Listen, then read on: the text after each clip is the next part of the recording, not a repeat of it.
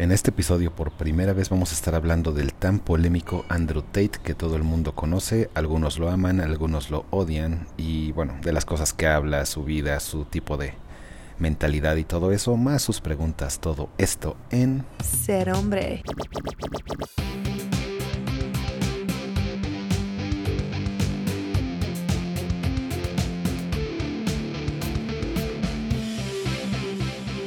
Ser hombre. Bienvenidos una vez más a una nueva transmisión de Ser Hombre Podcast que creen felicidades a mí mismo porque yo creo que es la primera vez en mi carrera de podcast, de radio, como, como se le llama esta carrera, de, estar diciendo mamadas en internet con un micrófono y varias cámaras.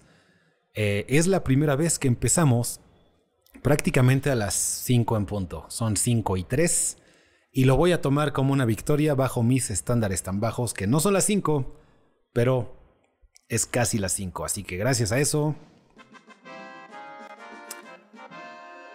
estamos celebrando con efectos de sonido súper baratos. Señores, estamos en esta transmisión.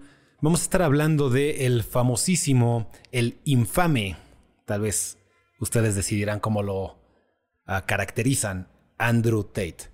Eh, después de 31 episodios de este podcast, además de 10 años hablando de esto, temas de masculinidad, de ligue, de atracción, problemas de los hombres.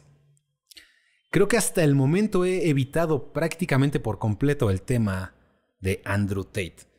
Al principio no sabía si era, tenía algún, algo que decir al respecto, um, algún tipo de opinión. Digo, yo creo que hay cosas que simplemente las ves y ahí están, ¿no? No, no hace falta que todos opinen de algo. Entonces, uh, eso aunado a la situación de que no estaba seguro del tipo de persona que era. De hecho, todavía no estoy, sin embargo, ya tengo tal vez una mejor noción de el tipo de hombre que es, las cosas que habla, las cosas que promueve. Eh, y bueno, después de mucho tiempo, si lo, los que ustedes, los tres hombres que no sepan quién es Andrew Tate, pues lo pueden encontrar en, pues en internet. O sea, curiosamente, el año pasado fue la persona más googleada o más buscada en Google eh, de todo el mundo. Eh, superando a Trump, creo que el año pasado, y así, bueno, obviamente para atrás, tal vez fue Obama, tal vez fue el Elon Musk en algún momento, y no estoy seguro de quién y qué, pero de lo que sí estoy seguro es que el año pasado empezó a hacer mucho ruido. Y les digo que me quedé hasta cierto punto silencioso al respecto porque eh, pues es muy como extremo o, lo, o puede ser muy extremo si no, le, si no le ponemos atención. También hay ciertas uh, acusaciones que todavía tiene encima, que todavía no se resuelven, a pesar de que parece de que no son reales. Sin embargo, eso en cuanto a opinión, eh, ya decidirá el, el juzgado allá en Romania que está enfrentando cargos criminales. Pero al parecer no tienen base al parecer solamente era de esas de cállate o te vamos a causar problemas si no se cayó y pues lo clavaron, ¿no? Y insisto, al parecer es curioso. Entonces vamos a estar hablando de eso, vamos a estar hablando del tipo de cosas que promueve. Yo creo que hay unas buenas, yo creo que hay unas malas y extremas. Y en general, uh, yo creo que de todos podemos aprender algo. Entonces, vamos a hablar de lo bueno y voy a estar un poquito poniéndole atención a la gente que me está escribiendo en los comentarios. Saludos a Toño Padilla. Eh, ¿qué, ¿Qué opinan? ¿Qué cosas ha dicho? ¿Alguna duda al respecto? Vamos a tratar de concentrarnos en el fenómeno Andrew Tate. Y empezando porque antes de siquiera, yo creo, hablar de lo bueno o las, el mensaje positivo, deja lo bueno de él. Eso eh, no, estoy seguro de que yo sea la persona para calificarlo, pero al menos el mensaje, antes de hablar de eso, vamos a hablar del fenómeno. ¿Y por qué suceden estos movimientos? ¿Por qué suceden eh, estas situaciones de que de repente una persona agarra esta popularidad a ese grado? Que es una persona que no está en la política, que es una persona que no tiene una injerencia real en tu vida como tal vez En México sería Carlos Slim, que pues, alguna vez has comido en uno de sus lugares, usas su telefonía, eh, pasas por sus tierras. Em, o tal vez este, Elon Musk. Eh, tarde o temprano alguien usa un Tesla, tal, bien, tal vez muchas personas usan su internet, tal vez Mark Zuckerberg, que todos tenemos Face, y si no, que somos muy revolucionarios, usamos Instagram. Y si no, y eres más revolucionario y no usas redes, pues ¿qué crees? Sigues usando WhatsApp. Entonces, a final de cuentas, muchos de estos personajes que tanto nos llaman la atención, pues estamos más conectados de alguna manera. Es muy difícil desapegarnos de, de ellos por muy bien o mal que te caigan. Hay gente que odia a Elon Musk, que dice que es un supervillano. Hay gente que lo adora como una especie de Tony Stark real. Em, y así todos los demás, ¿no? Que son mucha gente que se, podríamos decir, empezó desde abajo, entre comillas. No tan de abajo, obviamente, pero no empezaron con lo que tienen ahorita. Eh, la mayoría de ellos empezó con que sería unos 200 mil dólares y lo multiplicaron al 500 mil por ciento, muchos de ustedes pueden decir, bueno, pero yo no tengo 200 mil dólares. Y yo les puedo decir, yo tampoco. Sin embargo, eh, no por eso me, pues como que me traumo o digo, ay, este, qué injusta es la vida, yo no tengo 200 mil, tengo otras cosas. Tengo mis cuatro extremidades, tengo mi juventud, tengo mis ganas, tengo una pizca de carisma. Tengo, hay cosas con que trabajar, ¿no? Sin embargo, hay mucha gente que de repente ve a estos tipos y dice, no, es que no es justo, ellos empezaron pues, con más. Entonces yo te diría también, por ejemplo, el, el argumento de hay gente que empieza con mucho más, hay gente que empieza con 10 millones en una herencia de dólares. Hay gente que empieza con 100 millones y hay gente con más. O sea, hasta esto son números pequeños ya cuando estamos hablando de esa, de esa escala. Hay gente que empieza con eso y termina con cero. Así que yo sí aprecio y trato de agarrar inspiración en la gente que agarra un poquito, agarra un algo y lo hace crecer.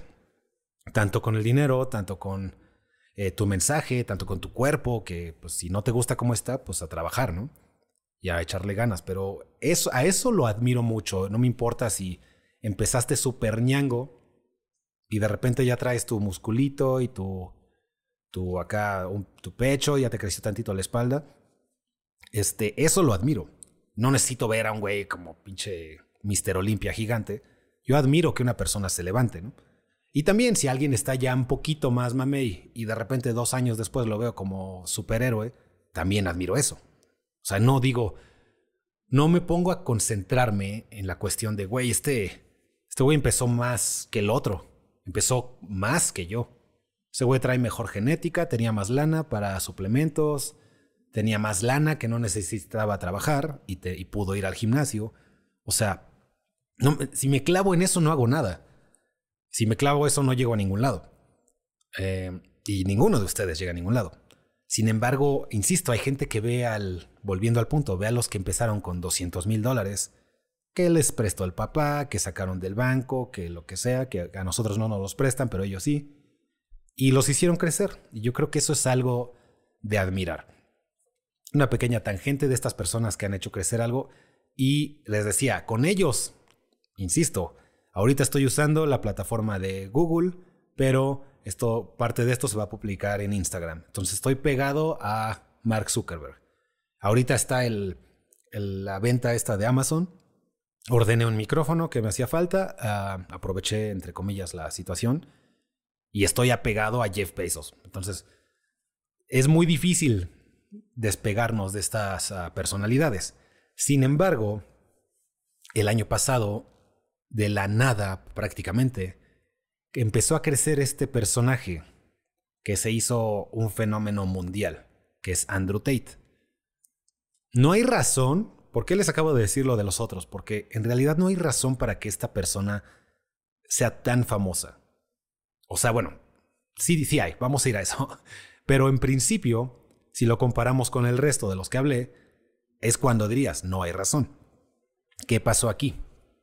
¿Cómo es que este güey que al que no le compro nada, al que el que no invierte nada en mi país, el que no tiene incidencia política en mi país, es tan importante, ¿no? O sea, ¿qué pasó aquí?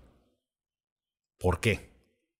Y después de mucho tiempo yo creo que he llegado a la conclusión de que el fenómeno de Andrew Tate es gracias a años y años de acumulación del actuar feminista y progresista. Antes, hace 15 años, hace 20 años, no tenía nada de como maravilloso hablar de que la masculinidad es buena, que controles tus emociones, que entrenes, que vayas al gimnasio. Estamos hablando en el otro episodio del podcast que pues, cómo era el, héroe de los ochentas, por ejemplo, era este Schwarzenegger y era Sylvester Stallone. Eran el ejemplo y bueno, y más, Chuck Norris y Chun-Li, Chun-Li. Me la mamé este ¿Cómo se llama?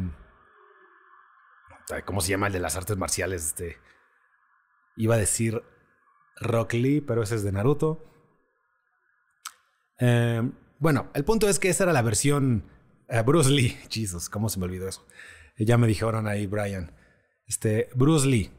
Otro fenómeno, la versión asiática, pero era de cuáles son los valores que te mostraban en pantalla estos personajes. Pues en principio era disciplina, trabajo duro, controla tus emociones, ayuda al, prójimo, protege a tu mujer, protege a tu familia, después puedes proteger a la comunidad, a tu ciudad, al pueblo, lo que sea. Ese era el ejemplo que te daban. Y después de, de, que tal vez pasó la moda, no sé qué demonios sucedió ahí, y empezó a agarrar fuerza el progresismo, empezó a agarrar fuerza la narrativa de que la masculinidad es tóxica, de que los hombres son por naturaleza malos.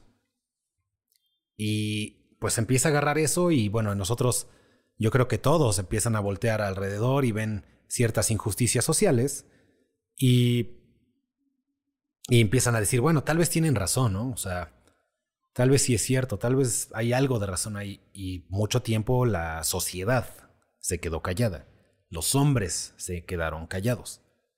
Y eso no puede durar para siempre. Ese tipo de narrativas que van en contra de la realidad no pueden durar para siempre. Y podemos hacer el ejercicio 10 años y empezar a ver qué sucede, empezar a ver el tipo de hombres, el tipo de hijos, el tipo de hermanitos que empezamos a tener y nos damos cuenta de que, pues, ¿qué está pasando aquí, no? O sea, ¿qué es esto? Estoy tratando con un infante de 30 años. Estoy hablando con un niño berrinchudo de 25.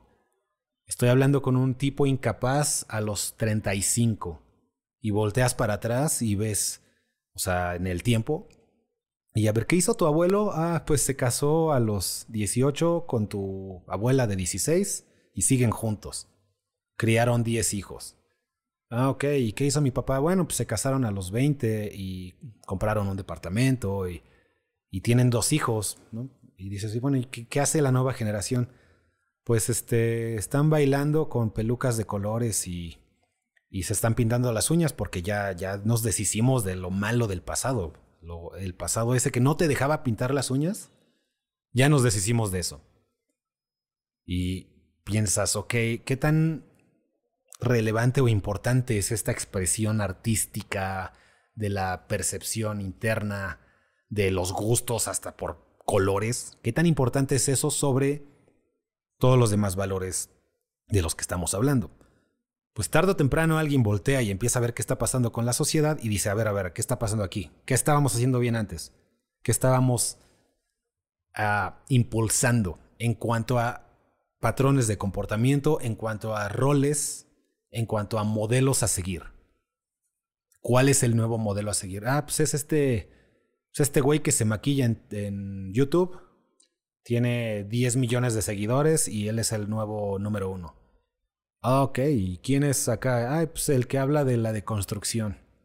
Oye, ¿qué está pasando en las escuelas? Pues le están diciendo a los hombres que se callen, que ya, ya pasó su época, que ya no es su momento. Que tienen que pagar la deuda histórica. Que todo lo que han hecho los hombres es culpa de ellos por proximidad, por relación, por, ah, extracción abstracta de una persona retrasada mental en las que dices, ok, este, ayer un, un güey de color oscuro me robó mi cartera. Supongo que todos son iguales, ¿no? O, oye, hace 200 años los hombres, este, no todos, pero bueno, hace 200 años bastantes hombres maltrataban a su esposa. Entonces, este, supongo que ahora lo tienes que pagar tú. O, oye, ¿qué crees? El, la caída económica de Alemania resulta que es provocada por la acumulación exagerada del capital en las manos de los que... ¿Qué, qué religión son? Ah, ok. Entonces yo creo que todos son iguales. Yo creo que hay que cambiar las reglas, hay que cambiar las leyes, hay que cambiar la percepción social. Ese es el tipo de ideas les digo, por proximidad y por poca capacidad de comprensión que dices, bueno, pues sí, si fue una persona con calcetines eh, naranjas, supongo que todos los de calcetines naranjas son iguales. Y se dan cuenta, cualquier persona con dos neuronas conectadas saben el tamaño de pendejada que es eso. Desgraciadamente vivimos en un mundo en que hay muchas personas a los que no se les conectan esas dos neuronas que les quedan. Y como tal, después de muchos años, la gente empieza a decir, oye, pero es que esto no es cierto, esto de que las personas, los hombres, somos naturalmente malos, esto no es cierto. Todas las historias de mi abuelo son de protección, son de proveer, son de dar, cumplir su rol. Las historias en reflejos son de respeto hacia él, son de honor, son de momentos, eh, de calidad. Eso no era cierto, porque ahora una persona cumple su rol, pero no obtiene el espejo, no obtiene el resultado, no, obtiene la consecuencia. Hay muchísimos. Si ustedes voltean a ver a su, alrededor, a sus tíos, si no a sus vecinos, a sus jefes en sus lugares de trabajo. Hay muchísimos de ellos cumpliendo el rol sin obtener el respeto, sin obtener el tiempo de calidad, sin obtener el honor de ser la cabeza de la familia. Hay muchísimo de eso y lo pueden ver ustedes alrededor. Incluso aquí dice un compañero, ay, pero cuando llegue quiero que esté lista la cena o si no, puño, dice ahí. Bueno, eh, eso, es un, eso es curioso porque es la caracterización, eh, la caricatura del hombre. Que creen que uno llega de verdad y empieza de, ah, este, hiciste, hiciste cereal con leche y empiezas, ah, eso es lo que mereces. Una de las caricaturas eh, de la que yo creo que pasó Andrew Tate, este fenómeno social, es que uno piensa eso, ¿no? Dice, de seguro este güey llega y empieza a soltar golpes y a, y a, a gritar que él es el, el alfa. una de las características de la masculinidad es el control emocional. Es no dejarte llevar por tus emociones, justamente lo contrario a la narrativa actual. Que estés en contacto, que estés en contacto con tu tristeza, que vayas a tu terapia, que compartas con tus amigos todas tus emociones, que cuando algo te moleste lo grites. Y ahí y ven a todos los progres en cualquier cualquier setting serio en el que haya ah, discusión o haya argumentación, se pegan al micrófono y empiezan a gritar. Ese es su, ah, su argumento, es ¡ah! Porque esa es la nueva narrativa, sé emocional. Y un hombre que es emocional y no tiene control sobre sus impulsos es el que va a llegar, ve que no está lista la cena, ve que no está bien hecha la cama, ve que está mal doblada una camisa y empieza a soltar golpes. Eso es precisamente lo que la masculinidad evita, lo que el estoicismo evita, lo que meditar, hacer ejercicio, juntarte con tus amigos. Uno va a esos lugares a procesar sus impulsos. Uno va a jugar americano para procesar sus impulsos, redireccionar la agresividad y competitividad que tenemos intrínseca. Ese tipo de hombre que llega a la casa y empieza a soltar latigazos, o puños, o manazos, lo que quieran decir, y gritos, es un hombre débil. Es un hombre que se deja llevar por sus emociones. O sea, está muy padre que nos grabemos todos el videíto donde estamos llorando porque pasó algo. Vimos una película y, oh, me dejó mi novia y los que se empiezan a grabar llorando. Y luego lo publican. Hijos de la verga. Miren, entiendo que si estás en una, no sé, en un programa y suena, pasa algo triste o estás hablando de algo que te dolió, pues lloras, eso es natural. Pero que llores, lo grabes y lo publiques y le pongas hashtags. Ahí hay, ahí hay más ah, showmanship, ahí hay más ego que contacto con las emociones o que autenticidad. Pero eso es, curioso que piensen que eso es lo que uno, eh, hablando de la masculinidad, está promoviendo, ¿no? Que, que la mujer se, se asumisa y si no, le tocan sus correcciones físicas, vamos a decirlo así, para que no nos eh, afonen la transmisión. Pero eso es precisamente de lo que se trata de evitar. Y volviendo al tema, o regresando un poco a lo de Andrew Tate, les decía que llega tanto tiempo que te dicen algo que no es cierto y la gente tiene esta como naturaleza a buscar la verdad, este impulso natural a encontrar lo que sí es cierto. Y vamos a dejar de hablar de masculinidad un poco. Vamos a, hablar, a dejar de hablar del hombre clásico. ¿Qué les parece? Imagínense que empezamos a hablar de que el... Que, bueno, ni siquiera imagínense, esto pasa, ¿no? El humor. El sentido del humor es peligroso. Sí tiene su lado bonito, pero tiene su lado malo. ¿Qué creen? Hay gente que cuando te ríes se siente mal. Hay gente que cuando una risa suena por allá, creen que es para ellos, creen que es burla. Entonces, aquí ya dividimos a la sociedad en dos, van a decir los que me dirían, bueno, ¿y eso qué importa? No? Es su problema. Y va a haber otra mitad, que así se dividen las sociedades últimamente, si no se han dado cuenta, hay otra mitad que va a decir, sí es cierto, de hecho sí me molesta cuando la gente se ríe, de hecho sí daña mis sentimientos, de hecho hay estudios que comprueban que se libera cortisol y la hormona de la ansiedad y me hace daño cuando otras personas se ríen. Y llegamos a la conclusión de que vamos a prohibir las risas. Claro, este es un escenario hipotético, pero no es imposible es un pequeño ejemplo de lo que puede pasar, no hablando de masculinidad ni de feminidad. Es nada más de el humor, el sentido de reírse de algo, esa cosquilla que nos da cuando alguien dice algo que nos rasca el inconsciente. Esa reacción natural inteligente de que hay algo de verdad en lo que alguien acaba de decir.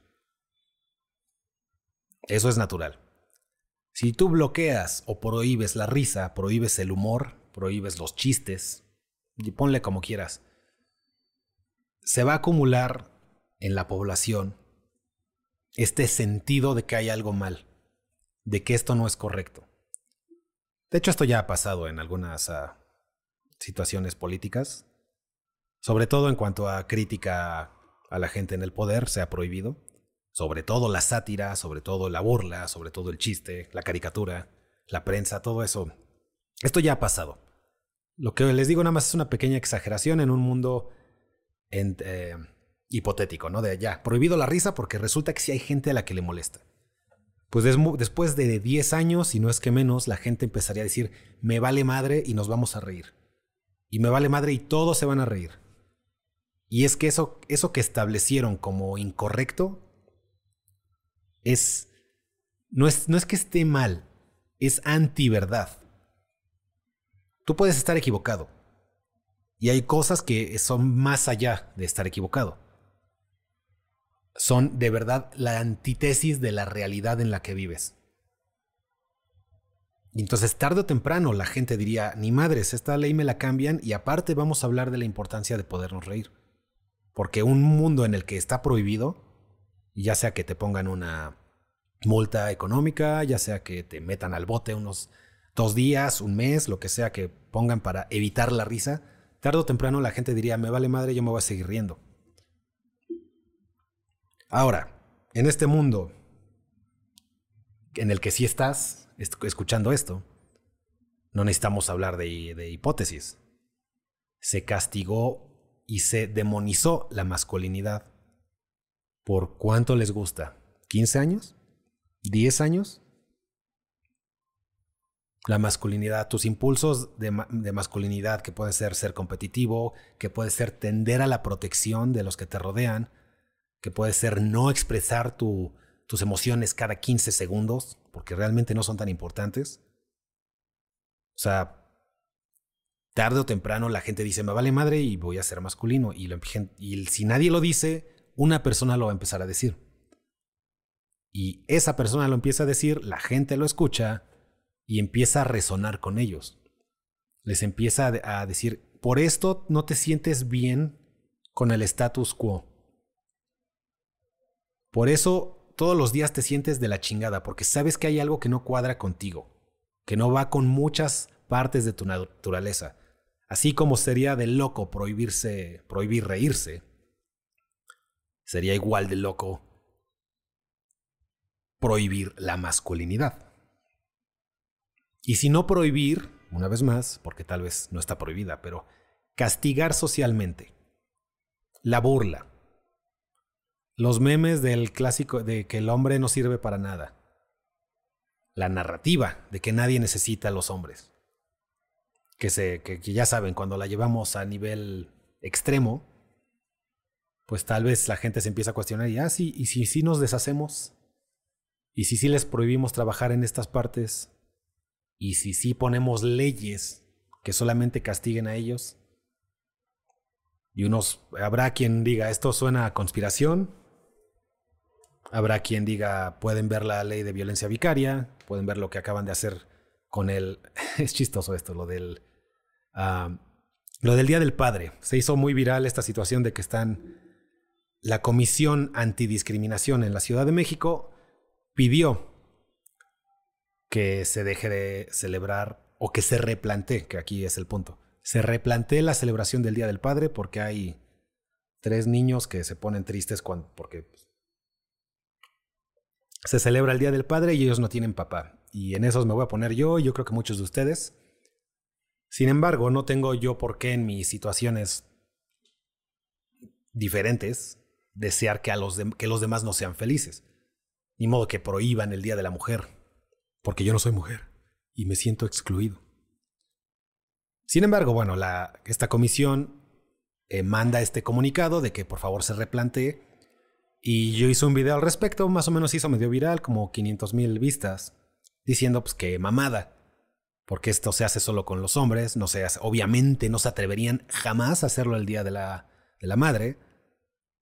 Yo jamás sugeriría que se haga, nada más por una especie de como estar iguales, una especie de venganza social, que yo diga, pues ahora también replanteen el Día de la Madre.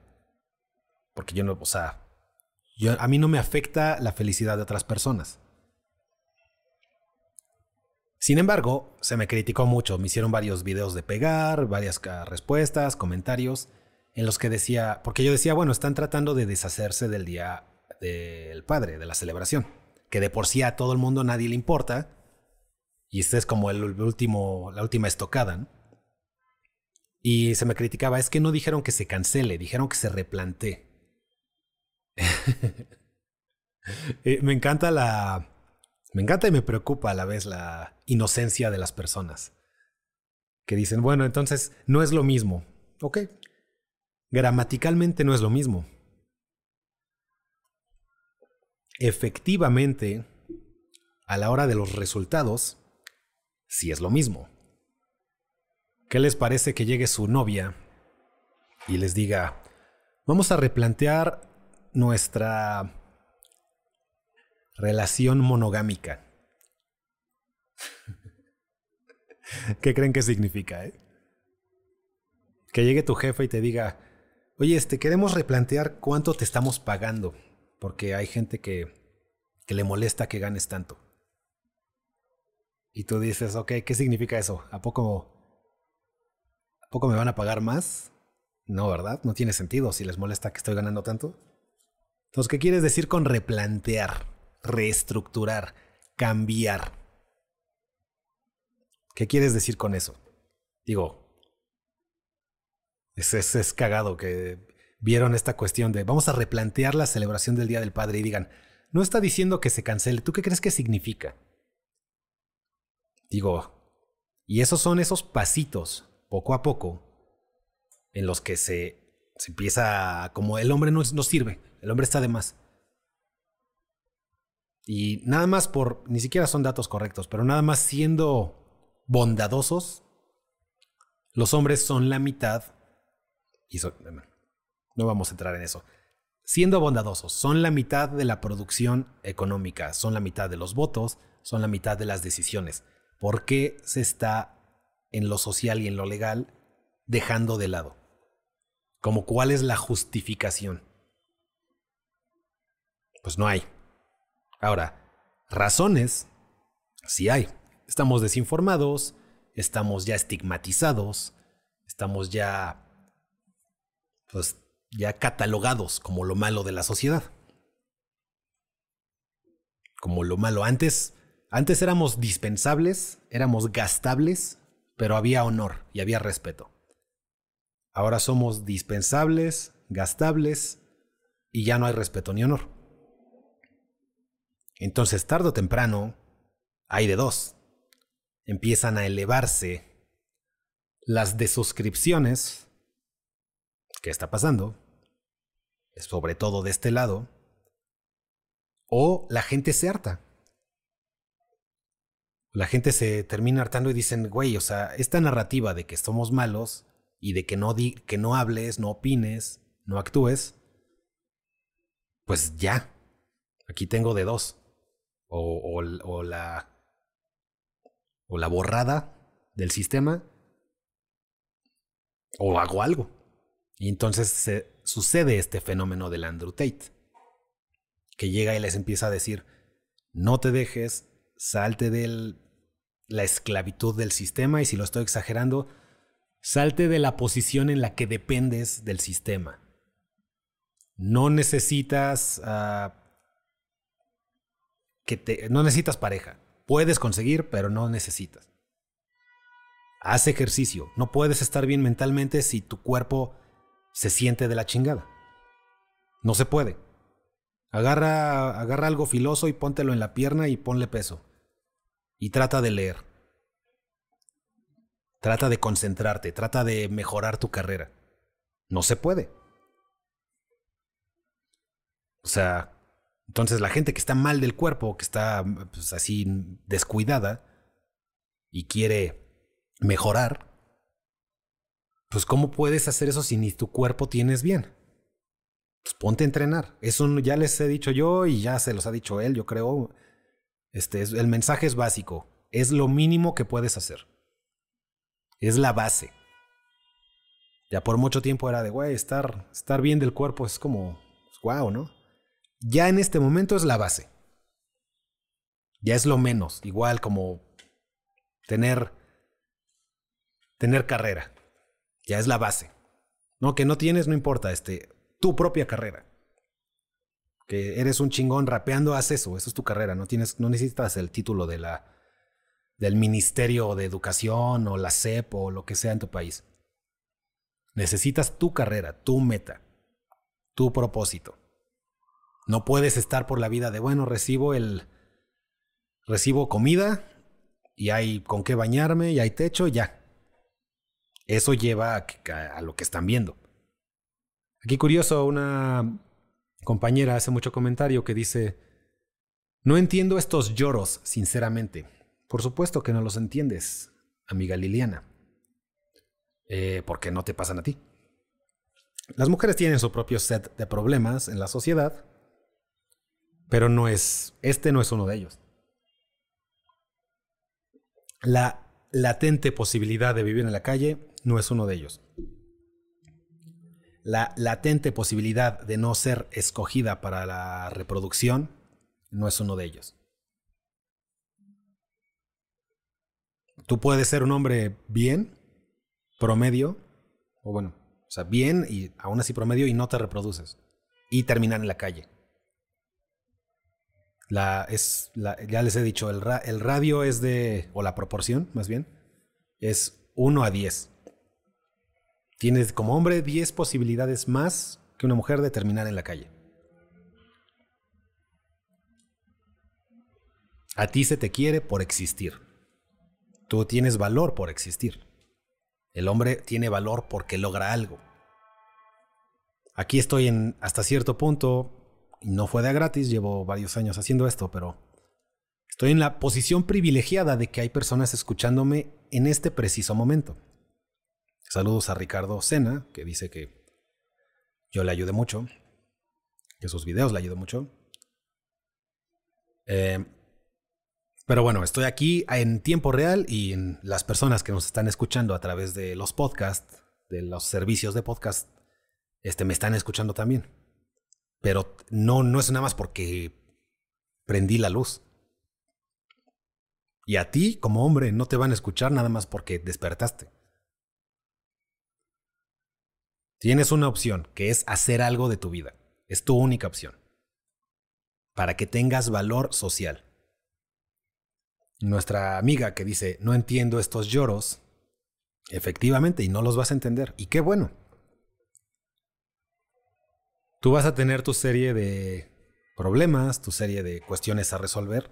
No son los mismos. Pero al menos ese de no voy a tener que comer, no voy a tener dónde dormir, es difícilmente eh, probable que le pase a una chica. Entonces, después de toda esta narrativa de que el hombre no vale, llega el momento que dices, güey, son dos. O me pongo las pilas o ya, ¿qué pedo con esto?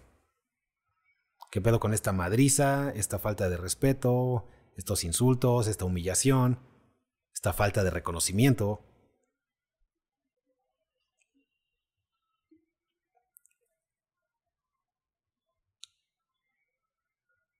Dice Liliana, ah, supongo hasta cierto punto con un poco de sarcasmo. Ah, que las mujeres no tenemos riesgo de pobreza, ¿no? Lo voy a decir otra vez. Tienes, digo, para porque parece que no es obvio lo que dije, tienes 10 veces menos probabilidad de quedar en la calle. No dije cero probabilidad. No dije es imposible que una mujer quede en la calle. Nada más hace falta salir y vas a ver que sí, efectivamente hay. Pero es una de cada 10. ¿De dónde sacaste esta estadística? Las pueden buscar. Es más, busquen las contrarias, las que son al revés y me las ponen y me dicen lo tonto que soy. Encuéntrame la estadística de que hay 10 veces más probabilidad de que la de que la mujer quede en la calle que el hombre. Por favor. Saludos, Master. He ingresado recién y estoy 100% de acuerdo contigo. En el maestro Tate. Saludos. Esos son varios mensajes de los que habla. Tiene uno bastante cuestionable, que dicho me, gustaría entrar un poco. Hablando de los mensajes que, que obviamente yo no estoy de acuerdo, pero sí me hicieron pensar. Este tipo habla de que no existe la depresión. Entonces, lógicamente, todos los psicólogos, todos los ah, expertos en el área de la salud mental, saltaron, ¿no? Así como de, güey, ¿de qué, ¿de qué estás hablando, no? O sea, hay que... ¿Cómo que no existe la depresión? Aquí están los datos, aquí están las estadísticas, aquí están las medidas, aquí están las... hasta las pruebas de sangre de cómo cambia. O sea, hay... o hasta los encefalogramas de cómo se ve un cerebro en depresión. Ahí está. Entonces él dice, todos podemos sentirnos deprimidos, pero la depresión no existe. ¿Qué es eso? Es una forma de decir que la depresión es un estado absoluto. Sentir frío es un estado momentáneo. Estar congelado es un estado absoluto. Sentir calor es una cuestión momentánea. Estar incinerado es una cuestión absoluta. Entonces yo, yo lo estoy un poquito desenvolviendo, pero básicamente lo que él dice es, si crees que la depresión es real, te vas a aferrar o vas a permitir que tu cerebro se aferre a este estado absoluto.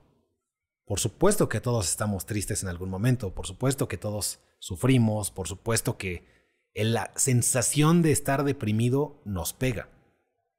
Pero el estado de depresión absoluta, él dice, eso no existe. Y dice, incluso si existiera, me conviene pensar que no existe, porque así salgo de ahí. Que si creo fervientemente que pues, esto es un estado en el que todos están y ahí se quedan, pues es, soy más propenso a quedarme ahí. Y como su, básicamente su tesis es, ¿por qué voy a, a adoptar un estado mental que no me beneficia? Y incluso, volviendo al punto, en cuanto a lo clínico, en cuanto a lo objetivo, lógicamente que la depresión existe, Al menos yo creo, no sé si lógicamente sea la forma correcta de decirlo, pero lo que yo creo es, es sí la depresión existe. Sin embargo, no voy a descartar este esta tesis. ¿Por qué voy a adoptar una mentalidad que no me beneficia? Vamos a agarrar otra. Em, el sistema está en mi contra y eso de que si le echas ganas no se puede. Este, o que el que es pobre, ya saben, la mamada esa de los. de los, los que te, dan inspiración para hacer dinero. Es que el, pobre es pobre porque quiere. Pero les decía, ok, el sistema está en tu contra por tu color de piel. El sistema está en tu contra porque eres este de otro, otra preferencia sexual.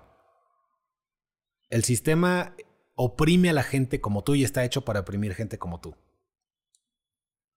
Y dices, la verdad yo creo mucho esto y es, y es como se ha dividido prácticamente la gente con la que estudié la carrera, estudié la prepa. Los que adoptaron esa mentalidad de índole colectivo, número uno, y dos, ah, pues, marxista de que ellos son, son prole, se quedaron prole.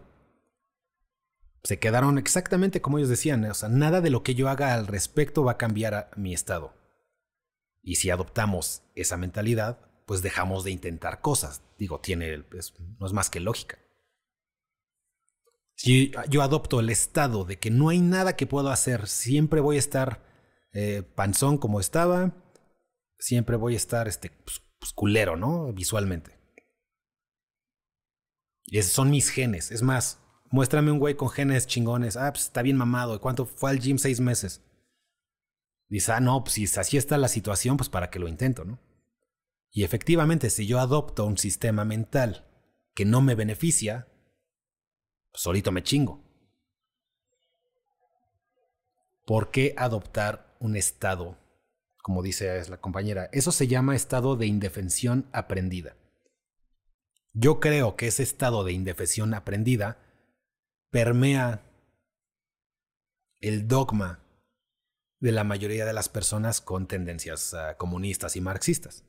Yo vengo de una universidad de ese sistema, yo pues, pensé así mucho tiempo y me, sentía moralmente superior a la gente con dinero, me sentía... Y, puras pendejadas. ¿Y saben a cuántos de ustedes les importaba cómo me sentía? ¿Saben a cuántas personas en el mundo les importaba cómo me sentía?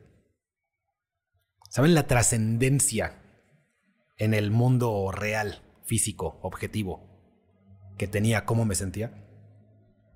Me sentía bien chingón porque yo no soy de esos cerdos capitalistas. Esa frase de... De las frases más ardidas que ha hecho algún autor en la historia de la humanidad cerdos capitalistas. Pero bueno, esa mentalidad que no te beneficia, la adoptas. y la haces parte de tu sistema de vida. Entonces puedo entender por qué dice este güey. Yo prefiero pensar, he decidido pensar que la depresión no es real. Que el estado absoluto de depresión no es real. Tiene sentido. Y le ha funcionado, que es otra cosa. Puedes criticar y puedes cuestionar el argumento por sí mismo, pero también hay veces que no podemos desapegarlo de la persona. Si ves que la persona es multimillonaria, es súper, tiene mucha influencia, está hasta arriba en la pirámide de estatus, la persona más famosa del momento. Dices, pues, o sea, ¿hizo algo bien? ¿Hizo algo mal? ¿O le hago caso a mi amigo el que está ahí con su playera del Che Guevara y que se está fumando, este, está fumando mota ahí en la calle con sus otros tres amigos? ¿A cuál de los dos le pongo atención? Es lo mismo, eh, ahora que me acuerdo, para adoptar mentalidades que no te benefician. La mentalidad esta, la nueva tendencia esta de la gordofobia. Que están hablando de gente que eh, eh, es un problema sistémico social, no es la persona. ¿Qué les parece la diabetesfobia? La gente que dice que la diabetes es mala y hacen que me sienta malo porque tengo diabetes. ¿Qué les parece si cambiamos la opinión de toda la población y dejamos de decir que la diabetes es mala porque yo tengo y me hacen sentir mal? Y, bueno, llegarán los estos este, opresores con su ciencia decir, güey, es que sí, te, pues, te van a cortar la pierna o te vas a quedar ciego o, te, o algo va a pasar o, vas a, o, si, o si eso no pasa, que son los casos extremos, tu vida va a estar bien culera. Entonces, pues vamos a luchar contra la diabetes. No, pues que yo ya tengo y me siento mal. Entonces vamos a hacer estas situaciones, estos grupos de ayuda, estos seminarios, vamos a publicar un libro que se hable de la de la horrible sociedad opresora que ataca a los que tienen diabetes. se les hace un sistema mental que te va a beneficiar, ¿cuántos abrazos necesitas para compensar que igual y te quedas sin patas? Y dejen, es que en serio, dejen de eso, eso es el extremo.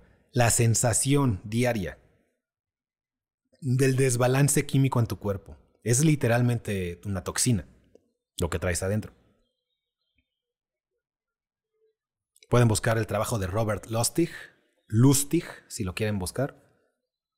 Él te, desarrolla químicamente cómo en realidad actúa el azúcar como toxina. Ahí dice, tienes que dejar de tomar. Ese es otro punto chistoso, bueno, ni tan chistoso, pero el alcohol es azúcar que se convierte en etanol. O sea, tú fermentas el azúcar y se convierte en etanol y de ahí se sale el alcohol. Si tú comparas una lista de las cosas que te provoca tomar o tomar en exceso y lo pones con una lista de las cosas o síntomas o, o malestares que te provoca comer azúcar en exceso, van a encontrar que son, si son 15 de tomar, son 12 de, comer azúcar. O sea, son los mismos, para que me explique. Y si se los digo de otra forma, ¿qué creen que está pasando cuando se le da una Coca-Cola a un niño? ¿Qué creen que está pasando cuando se le da dulces a lo tonto a un bebé en la hasta hasta la fórmula para bebé trae azúcar de exceso. Jamás se había visto en la historia de la humanidad un bebé obeso. La obesidad se adquiría ya grande, ¿no? para los pocos que tenían la capacidad económica, pero jamás en la historia hasta ahorita había bebés obesos, o sea, de esos que ya lo ves y ya está, porque no tienen la capacidad de consumir tanta caloría, a menos que la hagas líquida. Entonces, se los digo de otra forma, no le darías alcohol a tu bebé, ¿verdad? No le darías alcohol a un niño de dos años. No, pues en nuestra sociedad de ahora se les da. Nada más que Cámbiale el nombre. No es alcohol, es etanol. No es etanol, es azúcar fermentada. Y entonces estamos con estos problemas que pues son observables, medibles, y podríamos adquirir la narrativa de la diabetisfobia. Y si se les hizo que me la hiperjalé, vámonos a la que está escuchando ahorita, la gordofobia. Digo, no hay mucha diferencia. Yo creo que la relación ha de ser de nueve, pero ha de ser lo mismo, ¿no? Como de nueve de cada diez tienen principios de diabetes o diabetes, de las personas ya en esos extremos. Entonces no estoy seguro de que mi ejemplo hipotético esté tan jalado. Probablemente haya hay algo de realidad, tomando en cuenta la narrativa actual de la gordofobia. Hay que cambiar cómo se habla de la obesidad. Oye, güey, si tú, tú fueras mi amigo, o sea, si tú me importaras, vamos a decirlo de otra forma, este, pues yo te ayudaría a que no llegues a eso. No me sentaría al lado de ti con una pancarta a decirle a todos, oigan, ya dejen de hablar de que estar gordo está mal, ¿no? Ya quítense esa idea de que la obesidad es mala. Porque no es así. Digo, yo creo que en parte nació ese problema de... Hubo un extremo por ahí de los 80s, 90s en los que la belleza eh, clásica o la belleza que se promovía era la hiperdelgada. ¿no?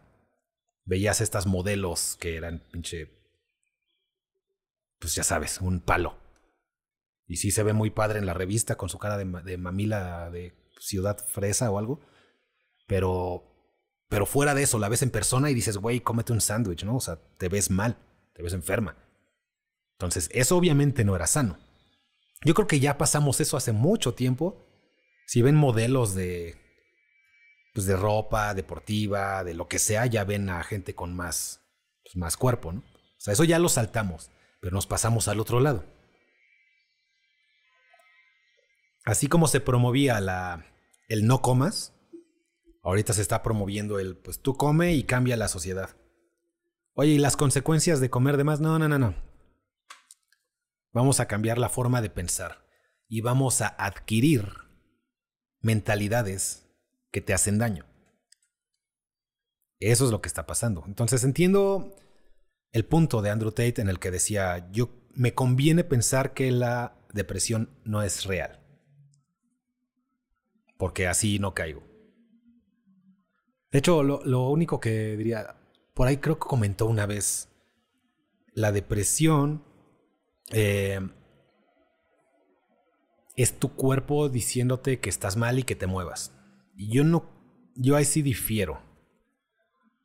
Ya les había dicho, este, si te acercas al fuego, pues te alejas, ¿no? Tenemos sistemas en el cuerpo y en la mente para alejarnos de lo que nos hace daño.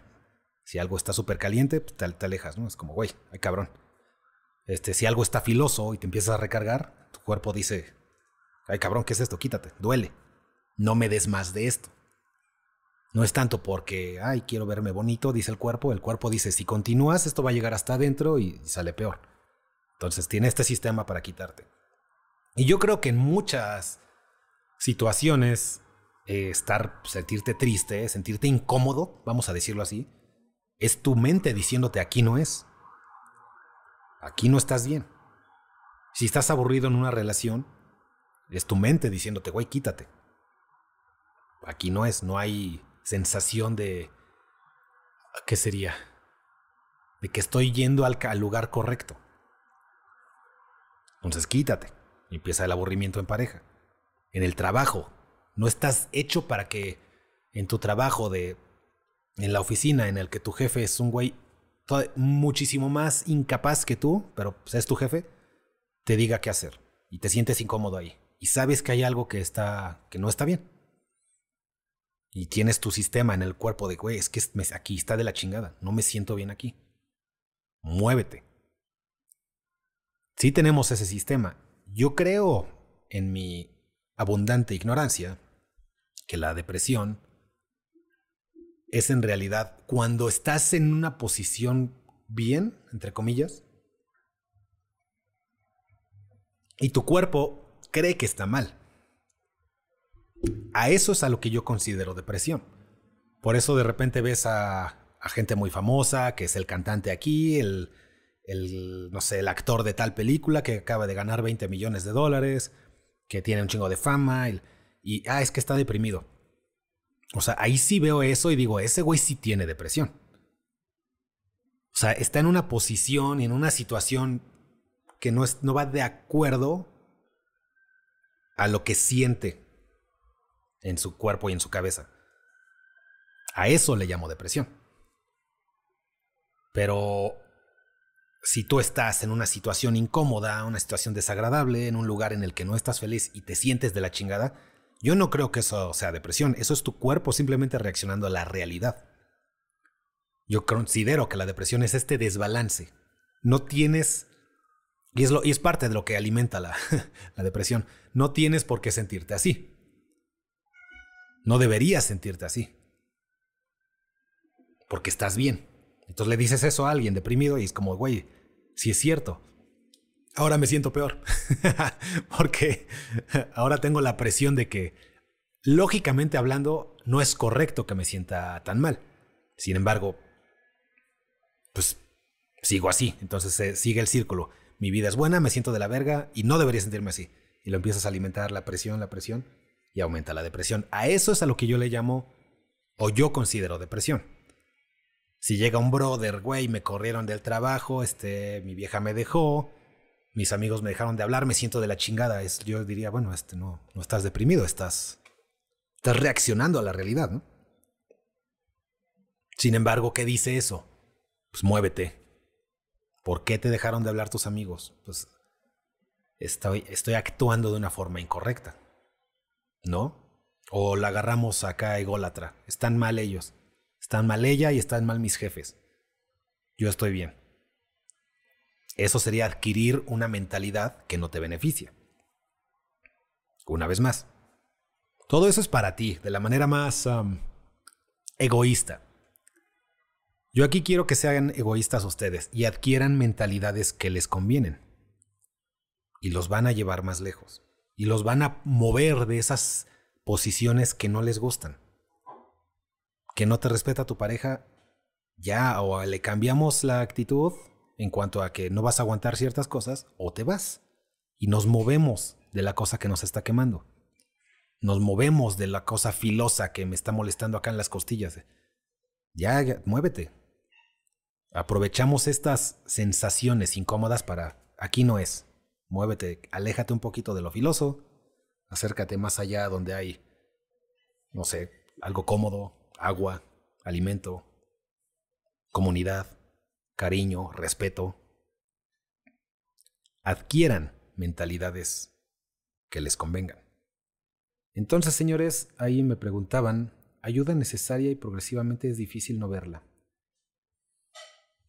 ¿El hombre Sigma existe o es un invento? El hombre Sigma sí existe, no lo conoces tú ni yo, no los conocemos, señores aquel hombre, ya se los he dicho esto como 10 veces, aquel hombre que se publique ah, como Sigma es la antítesis del hombre Sigma. O sea, ya se los he dicho, es como si yo dijera, es como si me pusiera a gritar lo, lo callado y silencioso que soy. Si yo saliera a la calle, yo soy súper callado y silencioso, todas escúchenme. Es así de ilógico cuando hay un hombre que se dice Sigma a sí mismo. Y se lo dice a todos aparte. El hombre Sigma es el hombre solitario, el hombre que no necesita de nadie, es un poquito sociópata. Este, no es necesariamente la manera más sana de vivir tu vida, pero yo creo que sí existe. Sin embargo, yo no lo conozco ni ustedes lo conocen, señores.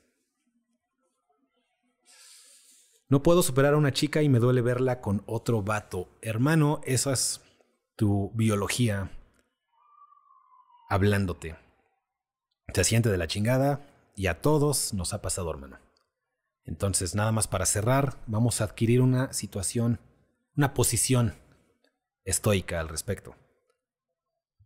Es, es aguantar vara, a mejorarte, a hacerte más chingón. En dos años ella te va a ver y te va a pedir que regresen y tú le vas a decir que no.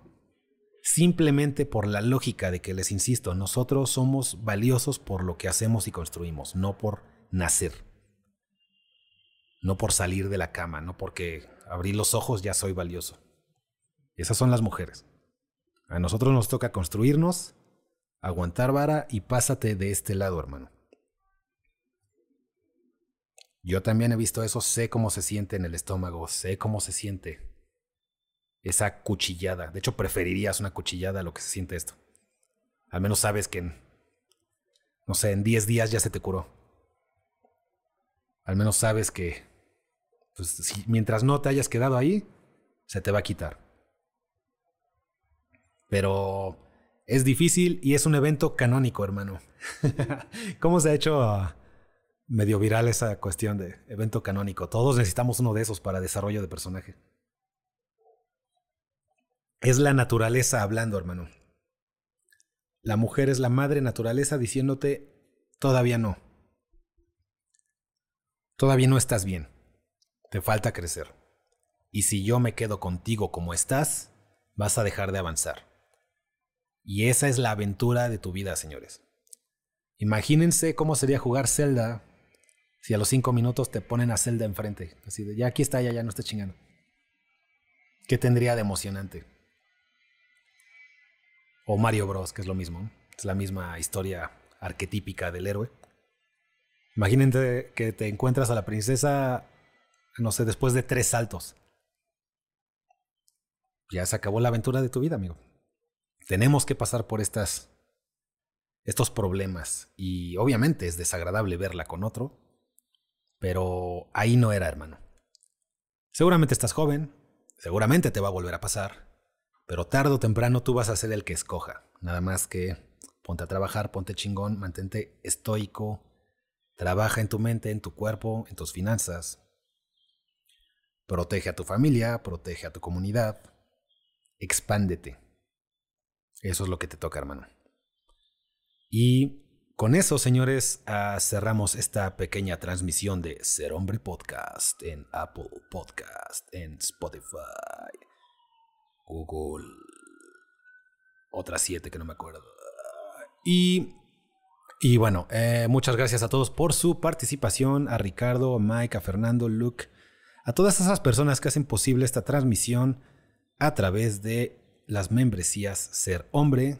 Por ejemplo, tenemos a Ferk, que es el único que está aquí en nosotros, que parte de la membresía. Ahí tiene su insignia y bueno, los invito a ayudar esta transmisión de esta manera. Eh, dice un directo del clásico chat. Lo voy a tomar como un halago. También saludos a la mente más brillante que brilla como el sol. Y nos vamos a la última pregunta ya para cerrar. Gracias a Ferk, parte de Membresía Ser Hombre, y a todos los demás que no estuvieron hoy. Chris, ¿qué recomiendas hacer para ganarme las amigas de mi casi algo? Ganarte a las amigas de tu casi algo. Eh, habría que iniciar la sintonía emocional con ellas. Habría que tratarlas casi como vatos. Habría que, o sea, vas a, puedes llegar con ellas en una posición de nervios, de lo tengo que arreglar. Prácticamente la premisa de tu pregunta, ¿cómo le hago para ganármelas? Si tú te quitas eso y te concentras en proveer, y no hablo de dinero, este, con eso la vas a armar. Llega, compárteles algo, compárteles una historia de lo, que haya pasado entre tu casa y algo, y tú, algo de ustedes, algo de ti. Compárteles algo. Hazlas reír. Se las gana logrando que su novia esté loquísima por él. Más o menos, o sea, yo creo que a veces no. Dice la mente más brillante que, que vuelvas loca al casi algo, pero el problema aquí es que de repente las amigas empiezan a interceder al contrario, empiezan a decir, es que ya eres diferente, es que este güey te está haciendo esto y esto, empiezan, como ellas no están parte del juego, ellas ven por fuera y dicen, este güey se la está aplicando. Entonces le empiezan a decir, este güey te la está aplicando así, está jugando contigo, bla, bla, bla. Entonces puede salir contraproducente. Yo preferiría que salgas con ellas, eches desmadre, em, por ahí promuevas algo de alguna actividad, algo pero algo que lleguen, que gracias a ti se sucedió algo más. Que tu presencia no es, no quita o- y tampoco es indiferente. O sea, estar tu presente mejora las cosas. Y, suena muy abstracto, pero te digo, hazte reír a dos de ellas, cuéntales algo pues, personal, de algo de tu vida de ellas para que vean que eres un ser humano, no eres una idea, no eres un nombre en las conversaciones. Eres más que un nombre, eres una persona igual que ellas y conectas con ellas. Entonces, eso es lo que te recomendaría. Y trátalas como tus vatos. ¿Qué pedo, güey? ¿Cómo estás? Ah, ya me contaron de ti, ya me dijeron que eres así. Y échales desmadre.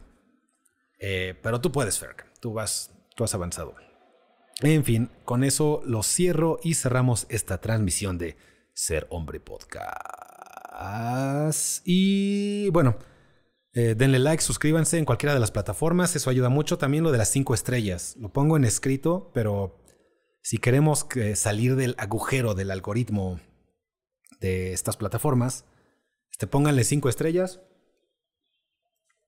Si consideran que les di algo de valor en esta transmisión, en esto que escucharon, y si no, pues es, no sé, pues ya nada más. Se suscriben a membresías o me ayudan con, las, con los likes y esas mamadas en las plataformas. Mientras, eso va a ser todo por hoy. Yo soy Christopher y nos vemos a la próxima. Bye. Entra a serhombre.com.mx Entra a serhombre.com.mx No eran dos puntos, es serhombre.com.mx Ser hombre. Les juro que no vuelvo a cantar.